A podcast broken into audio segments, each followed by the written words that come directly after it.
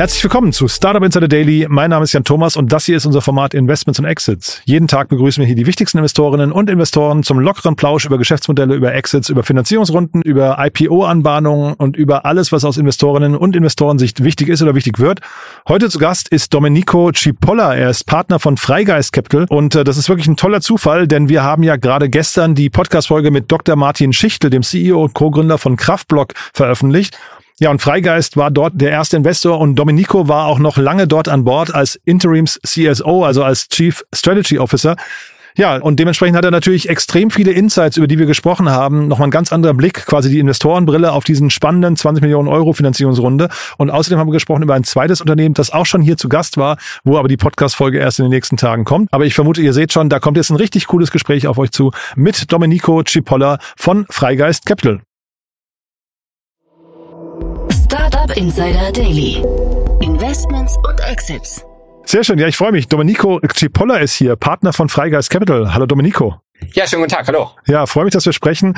Du bist gerade nicht in Deutschland. Es kann sein, die Verbindung hier und da wird ein paar Aussätze haben. Wir, wir, wir drücken die Daumen, dass es alles stabil ist, aber erstmal super, dass wir sprechen, muss ich sagen. Sag doch mal ein paar Sätze zu dir und zu euch vielleicht, ja? Ja, super gerne. Also Jan, erstmal vielen Dank, dass du dir die Zeit nimmst. Ne? Also zu uns, Freigeist, äh, wir sind ein äh, Early Stage Deep Tech Fund mit Sitz in Bonn. Äh, wir legen gerade unseren vierten Fonds auf. Äh, wir waren erster Investor in so Companies wie Lilium, Central, MyTaxi, aber auch YFood und, und AirUp. Ähm, haben also in den vergangenen ja, 10, 15 Jahren, glaube ich, einen ganz guten Track Record äh, hingelegt. Was uns auszeichnet, ist, dass wir wirklich hands-on unsere Gründer unterstützen. Wir sagen immer, dass unsere Portfolio-Companies durch ein Investment von uns nicht nur, nicht nur Kapital erhalten, sondern auch echte Co-Founder, die da sind und helfen und selbst Hand anlegen, wenn Hilfe gewünscht ist, sich aber trotzdem ihrer Rolle bewusst sind äh, und sich nicht aufdrängen. Nimm den, nimm den Alex Koch bei uns im Team, der war zum Beispiel äh, Interim CTO bei MyTaxi, der Mark war Interim CFO bei Lilium und ich selbst war jetzt gerade sozusagen Interim äh, Chief Strategy Officer bei Kraftblock und unterstützt gerade Central.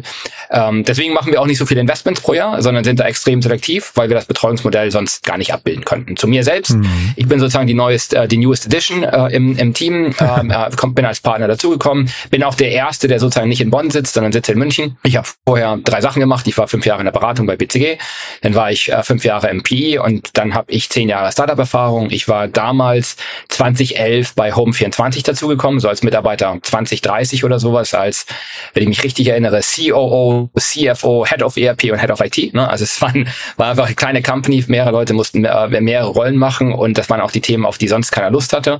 Das habe ich dann fünf Jahre gemacht, bin relativ schnell Geschäftsführer und dann CEO geworden und durfte die Firma dann fünf Jahre lang begleiten von ja, 20 Mitarbeiter auf 1200, von keinem Umsatz auf äh, 250 Millionen Euro Umsatz, dann auch den IPO mit vorbereitet.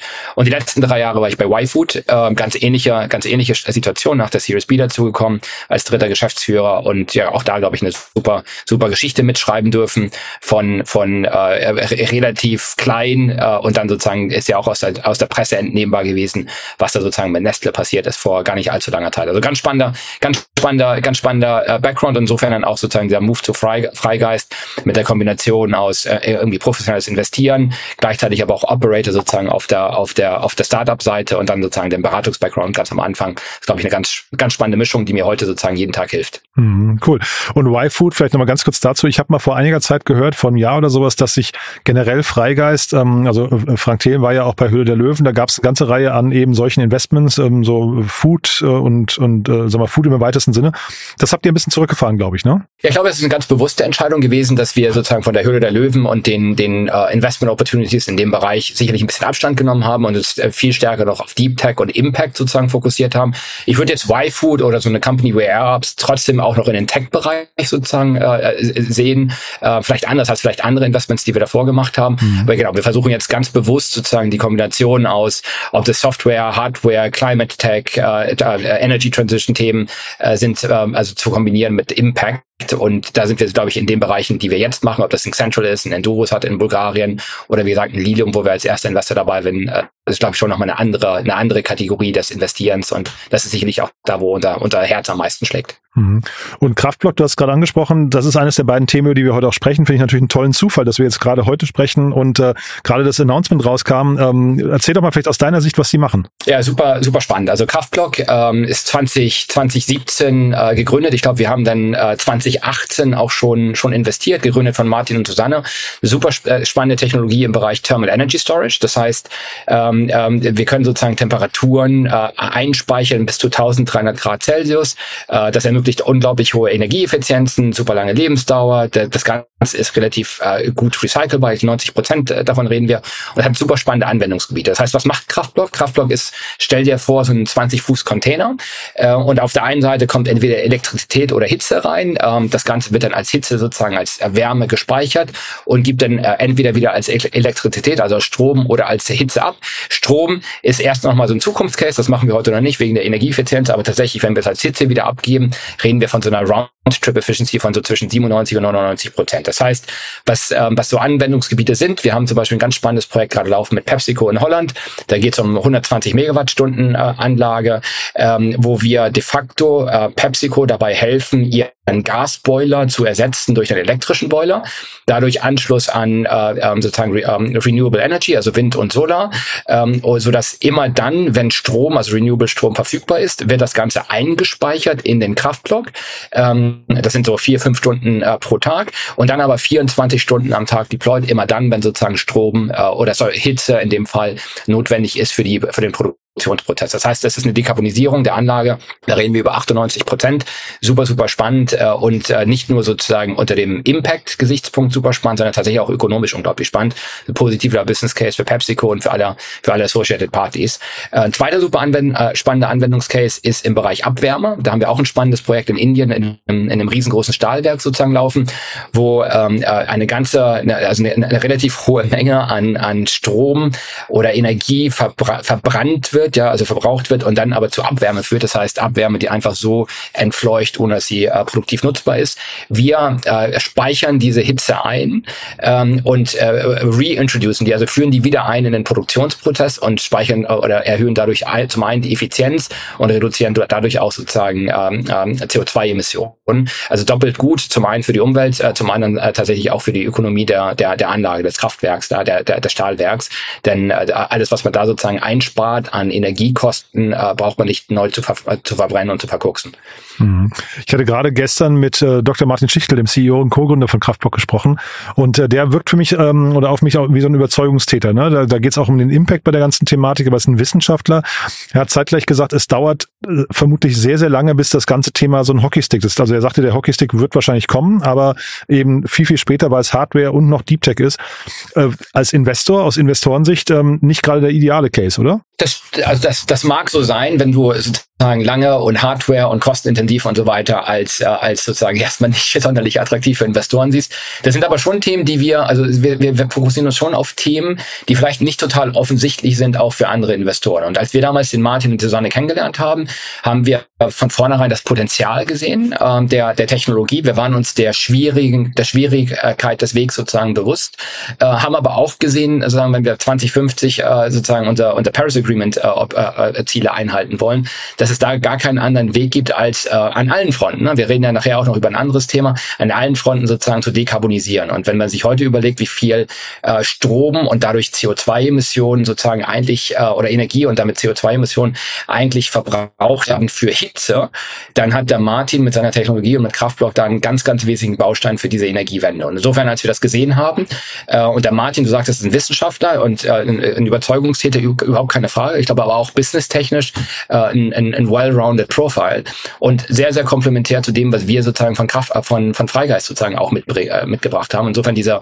diese Kooperation, diese Partnership seit 2018 die war äh, sehr, sehr fruchtbar und ich glaube nicht, äh, nicht zuletzt deswegen ist Kraftblock heute auch in diesem thermischen Energiespeicher Bereich die äh, kommerziell am fortgeschrittenste Company weltweit. Ja, da, da kannst du dir andere Firmen in den USA und so weiter anschauen. Da ist sozusagen mit der mit der 120 Megawatt Anlage, die wir da für PepsiCo bauen, äh, äh, seinesgleichen gibt, gibt es sozusagen weltweit nicht. Insofern ja vielleicht ein schwieriger Weg, ja, aber ähm, äh, per aspera ad astra heißt es sozusagen über den steinigen Weg dann irgendwie zu Glory. Und diese Runde, über die du ja gestern mit dem Martin gesprochen hast, ist sicherlich ein ganz ganz wichtiger, eine ganz ganz wichtige Bestätigung auf dem Weg dahin und die glaube ich auch auch der Firma nochmal ganz, ganz viel Potenzial verschafft für die nächsten Schritte, die da auch anstehen. Aus Sicht von einem Investor, ähm, wenn man sich jetzt diesen langen, steinigen Weg anguckt, was würdest du sagen, an welcher Stelle äh, lauert das größte Risiko? Ist das am Anfang, direkt am Anfang, ähm, weil man vielleicht die Technologie nicht hinbekommt oder ist es dann äh, eher in der Skalierungsphase, Vertriebsphase oder ähm, weiß gar nicht, Internationalisierungsphase, an welchen Stellen würdest du sagen, ist es am schwierigsten? Also das nächste Jahr ist immer das Schwierigste. Ne? Das heißt also, wenn ich mit dem Martin, wenn ich mit dem Martin rede und jetzt gerade nach der Finanzierungsrunde, natürlich haben wir jetzt äh, unglaubliche Herausforderungen, wenn es darum geht, das Team zu skalieren, wenn es mhm. darum geht, sozusagen da Anschlussprojekte zu, äh, zu, zu, zu finden, wenn es darum geht, die, die Projekte auch ordentlich sozusagen zu exekutieren und operativ zu bekommen und so weiter. Insofern das nächste Jahr ist immer das Schwierigste. Aber wenn du sozusagen taking a step back, sozusagen ein groß, großes Bild, natürlich ist, ähm, ist ganz am Anfang sozusagen diese Kombination aus, du hast eine super spannende Idee, äh, von der du äh, extrem überzeugt bist und du hast aber den Markt noch nicht. Das heißt, diesen Product Market Fit zu finden und den auch wirklich zu verstehen, was, für, was möchten deine Kunden haben, den Use Case und so weiter. Das ist sicherlich ein ganz, ganz wichtiger Meilenstein in der Entwicklung einer Firma. Ähm, und wenn das sozusagen da ist und du das richtige Team hast, dann werden alle anderen äh, Schwierigkeiten und Probleme und Komplexitäten, die, die so im, im Lebenszyklus einer Firma ergeben, die sind meisterbar. Ne? Das, das, das, das habe ich bei Home 420 damals gesehen, das habe ich bei YFood gesehen, das sehe ich auch jetzt bei Kraftblock. Das heißt, wenn du das richtige Team hast und du hast einen starken Product Market Fit, dann kannst du, kannst du in so einem, in so einem schnelllebigen Umfeld, in dem sich Startups heutzutage nun mal bewegen, ähm, ähm, da kannst du immer wieder irgendwie anpassen, feintunen, adjustieren und sich sozusagen dann auch an den, an den sich verändernden Marktgegebenheiten sozusagen orientieren. Also ich glaube, dass das wirklich ein ganz, ganz, ganz wichtiger Faktor ist. Und ähm, da kommt Freigeist auch, glaube ich, rein, dass wir sagen, ähm, wenn das gegeben ist und wir eine starke Überzeugung haben vom Team, alles andere kriegen wir zusammen hin. Ja, das ist so ein bisschen unser Credo auch.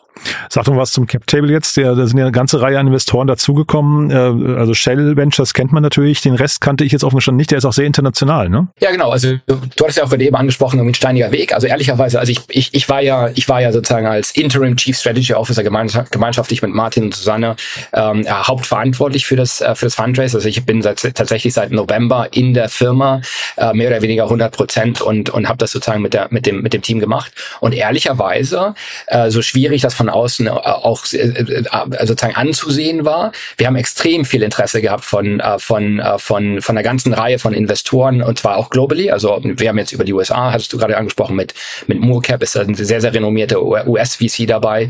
Wir haben aber natürlich auch aus anderen Regionen der Welt sozusagen Interesse gehabt. Insofern, ähm, das mag auf den ersten Blick schwierig geklungen haben, aber ehrlicherweise war da extrem viel Interesse dabei. Und was haben wir jetzt dabei? Wir haben also mit Moorcap einen, einen US-based VC, wir haben mit Red Redstone und SBI nochmal ein Berlin-based ähm, VC. Äh, und dann haben wir so ein bisschen ähm, äh, Repräsentanz aus der Industrie. Das heißt, wir haben mit ähm, Finindus, äh, das ist so eine Art Technology Scout für, für ArcelorMittal, ähm, also im, im Stahlbereich, die sich, äh, die sich äh, ein sehr, sehr gutes Bild von der Technologie machen konnten und deswegen dort investiert haben.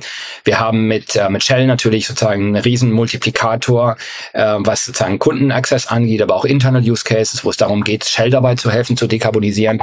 Und dann haben wir mit Tech Energy Ventures sozusagen auch nochmal einen, einen uh, US-amerikanischen, also in, in US uh, angesiedelten, aber auch in Argentinien angesiedelten uh, Industrial Holding, wo es auch eine ganze Reihe von Internal Use Cases sozusagen gibt, bei denen wir sozusagen helfen können. Insofern, da gibt es keine Exklusivitäten. Das heißt, wir müssen nicht nur mit denen zusammenarbeiten, aber das eröffnet uns sicherlich auch eine ganze Reihe von kommerziellen Opportunitäten in diesem, in dem Spektrum da sozusagen operieren zu dürfen. Mhm.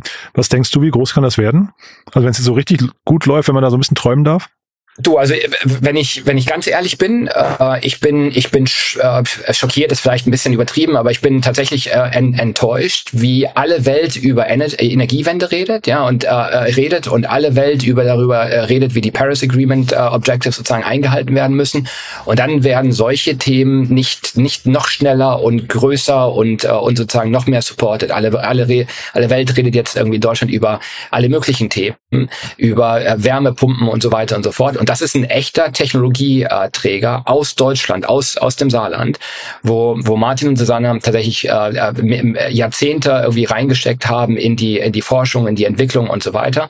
Und äh, dass es da manchmal tatsächlich schwierig gemacht wird, so eine, so eine Firma groß zu machen, ähm, das verwundert mich. Aus meiner Sicht, wenn du fragst, wie groß kann das werden, ähm, wenn wir über über ähm, alleine über Deutschland reden, wie viel wie viel Terawattstunden dort sozusagen an Abwärme äh, vergeudet wird jedes Jahr, dann ist das auch äh, über ohne, ohne jegliche Zweifel sozusagen hat das das Potenzial, ein richtiges Unicorn und Dekakorn zu werden.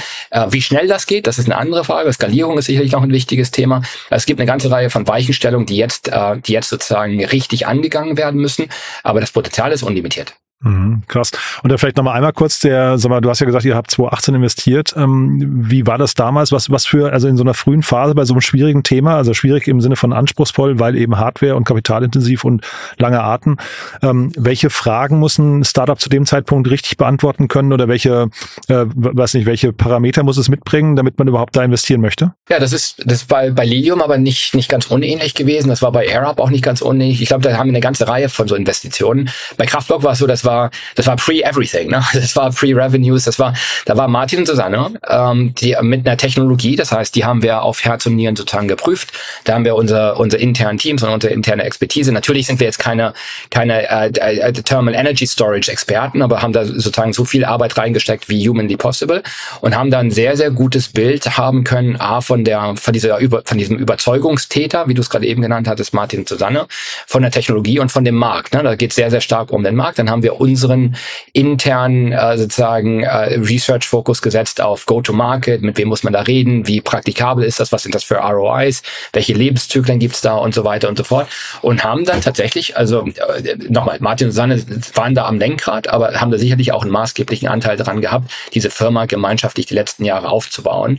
Äh, und äh, genau, und freuen uns deswegen unglaublich für Martin und Susanne und sozusagen, aber also für den Martin und Susanne, für das Team, aber auch vor allen Dingen für diese Mission. Ähm, ähm, die Industrie zu dekarbonisieren. Und insofern, damals war, war, war da war, gab es keine Business Cases und Businesspläne und so weiter, sondern da ging es wirklich darum, glauben wir an den Markt, an die Technologie und an das Team. Und damit haben wir bis, zumindest bis heute äh, recht behalten und äh, freuen uns da auf die nächsten Schritte zusammen mit dem wie du gerade sagtest, mit einem super starken Syndikat, das da, glaube ich, auch die, den ähnlichen Spirit äh, mit, äh, mitleben möchte. Du und vielleicht nur mal Interesse halber, weil du gerade AirUp angesprochen hast ähm, und Martin hatte auch PepsiCo, du hast es ja gerade auch angesprochen. PepsiCo ist ja bei AirUp auch investiert. Ist das eine Brücke, die ihr geschlagen habt? Nee, das ist vollkommen losgelöst voneinander. Ich ah, glaube spannend, so, okay. äh, da, da ist PepsiCo, glaube ich, zu groß. Ähm, in der Tat ist es auch so, dass PepsiCo in Holland, das ist über einen Utility, über Enico sozusagen zustande gekommen. Mhm. Ähm, ganz spannender, ganz spannender Case, weil wir jetzt mit dem Utility selber über Folgeprojekte sprechen bei Kraftblock und gleichzeitig aber auch mit PepsiCo global schon sprechen über weitere über weitere Projekte, weil die, das ist ähm, die Fabrik, ähm, die die da haben in Holland, die gibt's so noch 70 Mal äh, global verteilt. Und das heißt, wenn dieses PepsiCo-Projekt in Holland gut funktioniert, denn äh, nochmal, das ist nicht garantiert und nicht mhm. gesichert und so weiter, aber dann gibt's eine ganze Reihe von sozusagen Anschlussaufträgen, die dadurch möglich werden. Cool. Also träumen ist auf jeden Fall erlaubt. Ja. Äh, du, dann lass uns mal zum nächsten Thema gehen. Du hast ja noch ein zweites Thema mitgebracht. Das ist auch super spannend, finde ich. Äh, ein bisschen ähnlicher Markt, aber da, oder verbunden in irgendeiner Form, aber dann doch was ganz anderes, ne? Ja, genau. Und deswegen haben wir es, deswegen haben wir es auch, auch, auch ausgesucht. Ich hatte das gerade eben kurz schon mal angerissen. Ich glaube, äh, auf diesem, auf diesem Weg der Dekarbonisierung, ja, da reden wir immer über industrielle, industrielle Dekarbonisierung und so weiter, aber es gibt auch eine ganze Reihe von Möglichkeiten, wie man, wie man auch als Individuum, als Privatmann sozusagen dabei, dabei unterstützen kann. Und ich fand ähm, sozusagen äh, dieses, dieses Balkonkraftwerk Startup aus, äh, aus Graz, äh, EET, die jetzt sozusagen da sechseinhalb Millionen Euro eingesammelt haben, finde ich super spannend. Da gab es, glaube ich, auch in der Vergangenheit eine ganze Reihe von, von News, die da durch die Presse gegangen sind. Das heißt, wie man tatsächlich äh, easy montiert äh, am Balkon, also sich so eine Solarkraftanlage äh, hin, hinsetzen kann und tatsächlich mit smarten Steuerungen Energie produzieren kann, die für den Eigengebrauch nutzen kann und dadurch sozusagen seine, seine Stromkosten äh, senken kann. Also äh, es ist nicht immer nur die Industrie, das ist, glaube ich, ein ganz, ganz wesentlicher Treiber für äh, CO2-Emissionen, aber auch im Privatbereich kann man äh, äh Effizienz, also äh, im Sinne von, das ist, das ist, glaube ich, im, im, unter, unter, unter Rentabilitätsgesichtspunkten super spannendes Investment, aber gleichzeitig auch was Gutes für die Umwelt tun. Insofern war das ein Thema, wo wir gesagt haben, das passt eigentlich ganz gut zu dem, zu der, zu der Kraftblock-Story. Total. Also ich habe auch mit Christoph äh, Grimme, das ist der CEO und Co-Gründer, gerade schon das Interview aufgenommen, das kommt in den nächsten Tagen. Fand den auch super interessant und der hat erzählt, die Kunden reißen ihm das Ding aus der Hand. Also die, die haben Wartezeit momentan von über sechs Monaten. Ja, das ist, wo du gerade eben über Herausforderungen sprichst. Ne? Das heißt, das kann ich mir gut vorstellen. Ähm, das wird ein ganz spannender, ganz spannender Case sein, wie, wie die jetzt tatsächlich diese nächste Skalierungsphase auch hinbekommen. Es wundert mhm. mich überhaupt nicht und ich hoffe auch, dass das, äh, dass es da mehr in dem Bereich gibt und dass die Leute da wirklich drauf aufspringen, weil ob du über NPAL und über Sonnen und jetzt sozusagen EET, äh, ich glaube, da gibt's, das ist ein super dynamischer Bereich und da äh, bin ich, äh, ja, verfolgen wir auf jeden Fall auch mit Argus Augen, wie sich das Ganze weiterentwickelt. Es sind halt zwei Märkte. Ich habe auch an NPAR gedacht, aber es sind eigentlich zwei Zielgruppen, die nichts miteinander zu tun haben. Ne? Weil äh, NPAR sind quasi Eigenheimbesitzer ja, und ja. hier reden wir eher über Leute, die eigentlich keinen Zugang zu einem eigenen Dach haben, sondern eher dann irgendwie einen Balkon oder ich weiß gar nicht. Also auf jeden Fall nicht, nicht über das eigene Dach verfügen, wo ein NPAR dann zum Tragen käme. Ne? Absolut. Trotzdem, also mein Punkt war, dass sozusagen du nicht nur auf gewerbliche, industrielle sozusagen äh, äh, Player äh, hoffen musst, sondern mhm. tatsächlich, dass du jeden Einzelnen befähigst und empowerst, dort auch was zu tun. Und der Markt äh, per se, ne, ich glaube, ist, äh, das, da, da müssen wir auch nochmal schauen, wie sich das Ganze entwickelt, weil dieser Balkonkraftwerkmarkt ne, ist, glaube ich, schon ein sehr, sehr kompetitiver Markt. Bin ich mal gespannt, wie das mit den Margen ist und so weiter. Aber mhm. ähm, ich glaube schon, dass das äh, das richtige Signal sendet im, in dem Bereich, in dem wir gerade alle unterwegs sind, nämlich zum einen ähm, äh, junge, äh, innovative äh, Startups zu fördern und gleichzeitig auch was zu tun, was uns alle am Ende irgendwie äh, Vorteile verschafft, nämlich wenn es um Umwelt und so weiter geht. Total. Aber jetzt hier nochmal vielleicht, weil du gerade sagst, kompetitiv, das war auch meine Befürchtung, weil hinterher ist es ja dann doch nur quasi eine, ja, ich, also ich möchte jetzt die Technologie nicht, nicht schlecht reden, aber es könnte ein bisschen austauschbar sein hinterher. Ne? Also wie verteidigbar ist sowas hinterher oder wie kriegt man es verteidigt? Verfügbar? Das ist tatsächlich eine gute Frage. Also deswegen, äh, na, ich, du, du willst, du willst die nicht nicht schlecht reden. Ich will das ganz sicherlich auch nicht machen. Ähm, deswegen, das, das wird sich, glaube ich, noch zeigen, welche welche weitere Effizienzgewinne da sozusagen möglich sind. Äh, ob das mit der aktuellen Technologie möglich ist oder ob man da über neue Materialien nachdenken muss und so weiter. Da bin ich auch gespannt, was sich da sozusagen neu neu ergeben wird. Aber ich, ich glaube auch, dass das jetzt nicht der der margenträchtigste Bereich im Markt äh, sein äh, sein kann. Aber ja, wie gesagt, da, da, da müssen wir den Christoph fragen, der hat da, glaube ich, mehr Expertise. Und so typischerweise würde ich sagen, ist das ja jetzt hier eigentlich eine Sache auch für Fremdkapital. Ne? Da war jetzt, glaube ich, kein Fremdkapital dabei, aber das würde man eigentlich fast erwarten, dass dann in irgendeiner Form Vorfinanzierung etc. möglich sind. Ganz, ganz genau. Ne? Ich glaube, und das ist übrigens, das haben wir gerade bei Kraftwerk nicht besprochen, das ist bei Kraftwerk übrigens nicht ganz anders. Ne? Das heißt, ja. äh, auch da, auch da gibt's ähm, ähm, sozusagen Überlegungen, wie man, wie man nicht mehr diese Kraftblöcke verkauft, sondern tatsächlich Energy as a Service macht oder Heat as a Service. Mhm. Ähm, und dann kannst du tatsächlich Projektfinanzierer, ähm, äh, Drittkapital sozusagen dazu nehmen, um diese Anlagen zu finanzieren. Kraftwerk betreibt die dann und verkauft dann eigentlich die Hitze on Demand an die Abnehmer. Und das ist genau das äh, perfekte Beispiel hier auch, weil du auf der einen Seite klare Investitionskosten hast, auf der anderen Seite klare Abnahmeverträge. Und ähm, wenn sich da die Cashflows sozusagen matchen, dann ist das, glaube ich, für die Skalierung eine super spannende, eine super spannende Option. Ähm, äh, auf jeden Fall richtig, was du da sagst. Mhm. Und wenn jetzt der Christoph zu dir reingekommen wäre äh, vor ein paar Jahren zum Pitchen, was wären so Dinge gewesen, die hätte er richtig beantworten müssen? Weil ich finde das äh, ja spannend, gerade man kann ja damals schon erahnen, dass es ein kompetitiver Markt wird. Und dann ist ja ein bisschen die Frage, wie kann sich so ein Unternehmen durchsetzen? Also als Investor möchte ich ja wissen, setze ich hier auf, auf das, meinen Chip aufs richtige Feld, ne? Genau, also, ich, also tatsächlich wäre das kein Case für uns gewesen, das kann ich so klar sagen, weil, weil es nicht Deep Tech genug ist. Ne? Das heißt, wenn wir, wenn wir über, über, über Freigeist Investment Fokus reden, ob das jetzt eine, eine komplett neuartige Terminal Energy Storage Technologie ist, wie bei Kraftblock, äh, wenn wir über Endurosat reden, wo wir sozusagen New Space Exploration äh, an, angehen, wenn wir über äh, Lilium reden, sozusagen äh, in, äh, erste, erstes sozusagen elektrisches äh, Vertical Take-Off and Landing äh, Jet. Ich glaube, das ist schon nochmal ein anderer Fokus, den wir da haben. Aber wenn, wenn, wenn wir damals den Christoph getroffen hätten, nochmal, also ich glaube, das wäre eine Frage gewesen, wie sieht der Markt aus? Ne? Also Markt, Wettbewerber, Margen, äh, Potenzial, dann die Qualität des Teams. Und das Team habe ich mir auch sozusagen äh, schon, schon ein bisschen näher angeschaut. Die haben da sehr, ein sehr, sehr gutes Team zusammen. Das heißt, es wäre damals keine Frage gewesen, äh, glauben wir an den Erfolg oder nicht, sondern ich glaube, die hätten damals auch einen großen, äh, sozusagen eine große Chance gehabt auf, äh, hat auf Erfolg. Die Frage ist, äh, bei den wenigen Investments, die wir bei Freigeist pro Jahr machen, ist das der richtige Fokus oder überlassen wir das lieber anderen Leuten, die dort vielleicht ein bisschen besser platziert sind als wir? Super. Du, dann sage ich erstmal vielen Dank. Äh, ich höre jetzt gerade raus, wer darf sich bei euch melden? Deep Tech vor allem, ne? Genau, also die Deep Tech und zwar über Software, Hardware, Material Sciences. Wir machen auch Biotech. Central ist ein ERP, das heißt alles, was im Productivity-Bereich ist. Ähm, das heißt, genau, das sind die Themen, die wir machen. Ähm, äh, und zwar Seed, Pre-Seed, äh, Pre-Series A. Ähm, wenn du eine coole Technologie hast, eine coole Erfindung, eine coole Innovation und ein cooles Team und jemanden brauchst, der, der sozusagen dir dabei hilft, aus einer Idee eine echte Unternehmung zu machen, dann ist, glaube ich, Freigeist äh, der, der richtige Ansprechpartner und würden uns auf jeden, auf jeden Fall auch freuen. Wir sehen total viele spannende Sachen gerade, aber man kann nie genug spannende Sachen sich anschauen. Insofern, äh, wenn da irgendjemand sozusagen eine Idee hat, äh, super gerne an uns wenden, äh, sind da sind da auch auf dem kurzen Dienstweg sehr schnell erreichbar. Also frühe Phase vor allem, ja? Genau. Also ich glaube, wir, wir, unser Modell funktioniert halt nur, wenn wir in einer sehr frühen Phase dazukommen und dafür dann aber auch wirklich involviert sind. Ich glaube, so diese, diese Spätphasen, Co-Investment-Deals, die es später gibt, äh, das, das ist nicht unser Ding, sondern wir sind sehr gerne sehr, sehr früh dabei und äh, bringen dafür auch sehr, sehr viel mit. Du, dann sag doch mal vielleicht, weil du gerade sagst, ihr seht gerade viel im Deep Tech-Bereich, äh, dein Blick oder euer Blick auf den Standort Deutschland und Europa, so äh, einfach im internationalen Vergleich, äh, was den Deep Tech-Markt angeht? Ja, das ist, das ist das, was ich gerade eben schon kurz hatte anklingen lassen. Ne? So ein Thema wie Kraftblock, wenn das in den USA gewesen wäre, dann äh, wäre das, glaube ich, nochmal deutlich schneller und, und früher sozusagen gegangen. Ich glaube, dass wir da in Deutschland teilweise noch so ein bisschen sehr skeptisch, sehr, sehr innovationsscheu sozusagen sind und so. Und ich glaube, dass das auch ein, also das, ohne da jetzt für den gesamten Markt sprechen zu können, dann ist das schon was, was ich, äh, was ich beobachte. Insofern ähm, finde ich es immer wieder wichtig, sozusagen wir hier als Europäer und hier in Deutschland sozusagen ansässig, äh, auch äh, europäische und auch deutsche Themen sozusagen zu fokussieren. Deswegen investieren wir tatsächlich auch nur im, in Kontinentaleuropa. Das heißt, wir fokussieren uns gar nicht auf UK oder US, weil wir dazu beitragen wollen, den Technologiestandort Deutschland weiter zu unterstützen und weiter zu promoten. Und da ist ein Thema wie, genau, wie Kraftblock, was wir gerade angesprochen haben, ein Paradebeispiel dafür. Und äh, ich würde mir wünschen, dass da noch mehr Leute mehr, mehr, mehr Mut und mehr Courage und mehr sozusagen Durchsetzungskraft sozusagen mitbringen würden. Da, das fehlt mir ab und zu an der einen oder anderen Stelle. Super. Schöner Impuls. Domenico, es hat großen Spaß gemacht.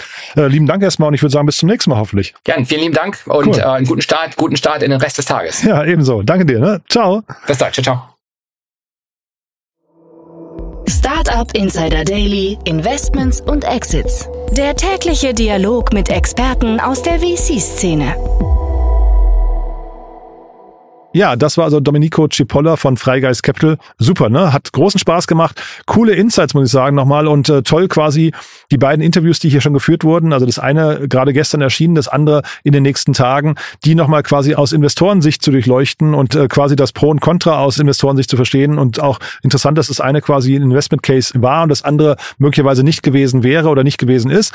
Super spannend, finde ich. Hat Domenico auf jeden Fall super gemacht. Hier und da die Tonaussetzer bitte ich zu entschuldigen. Ich habe es euch gesagt, Domenico war nicht in Deutschland, dementsprechend hier und da kleine Tonprobleme, aber ich glaube, inhaltlich kam alles super rüber. Wenn es euch gefallen hat, gerne weiterempfehlen. Ihr wisst ja, wir freuen uns immer über neue Hörerinnen und Hörer, die uns noch nicht kennen. Dafür schon mal vielen, vielen Dank an euch. Ansonsten, wie immer, der kurze Hinweis auf unsere Plattform www.startupinsider.de. Da findet ihr nach und nach alle Startups der deutschen, österreichischen und Schweizer Startup-Szene vereint zum Durchsuchen mit ihren jeweiligen Profilen. Dazu auch die ganzen Investoren. Also Freigeist Capital ist da zum Beispiel auch angelegt. Jede Menge Nachrichten, jede Menge Podcasts, ein großes Jobboard und, und, und. Ihr wisst, wir bauen das Betriebssystem für die deutsche Startup-Szene, sind da noch relativ früh dran, suchen auch Mitarbeiterinnen und Mitarbeiter, die uns begleiten wollen auf diesem Weg. Also gerne mal unsere Karriereseite anschauen und dann gerne melden bei Interesse oder natürlich auch das weiterempfehlen. In beiden Fällen vielen Dank. Wir freuen uns auf euch. Wir freuen uns auf jede Bewerbung und äh, damit sage ich Tschüss für den Moment. Vielleicht hören wir uns nachher nochmal wieder und falls nicht nachher, hoffentlich spätestens morgen an gleicher Stelle. Bis dahin alles Gute. Ciao, ciao.